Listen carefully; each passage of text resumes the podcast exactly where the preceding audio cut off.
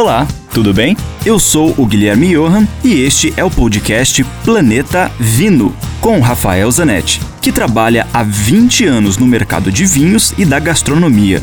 Aqui a gente vai te apresentar uma coletânea com todos os comentários do Rafael que são vinculados diariamente na rádio Ouro Verde FM em Curitiba. E, esporadicamente, também teremos episódios inéditos com convidados muito legais falando das relações entre vinhos, com comida, com a música, com viagens, enfim, muitos assuntos legais do mundo do vinho, especialmente para você.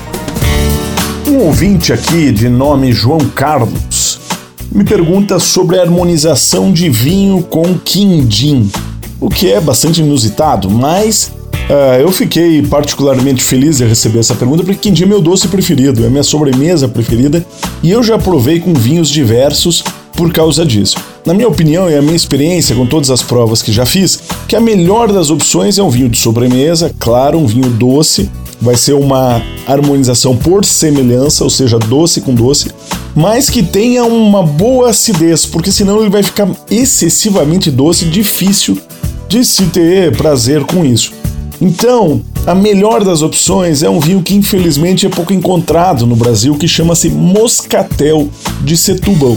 Moscatel de Setúbal é um vinho feito em Portugal, na península de Setúbal, com a uva Moscatel, como diz o próprio nome, e é um vinho extraordinário, sobretudo quando envelhecido. Existem opções e alternativas de, de moscatel de setúbal de muitos anos e ele vai perdendo a cor, toda aquela intensidade de doçura e vai ficando um vinho mais elegante, mais complexo, com aromas de frutas secas, algo realmente incrível. Vale muito a pena provar então um quindim ou qualquer doce português com ovos e um moscatel de Setúbal. Dúvidas? Escreva para mim, rafaelcomph@grupovino.com.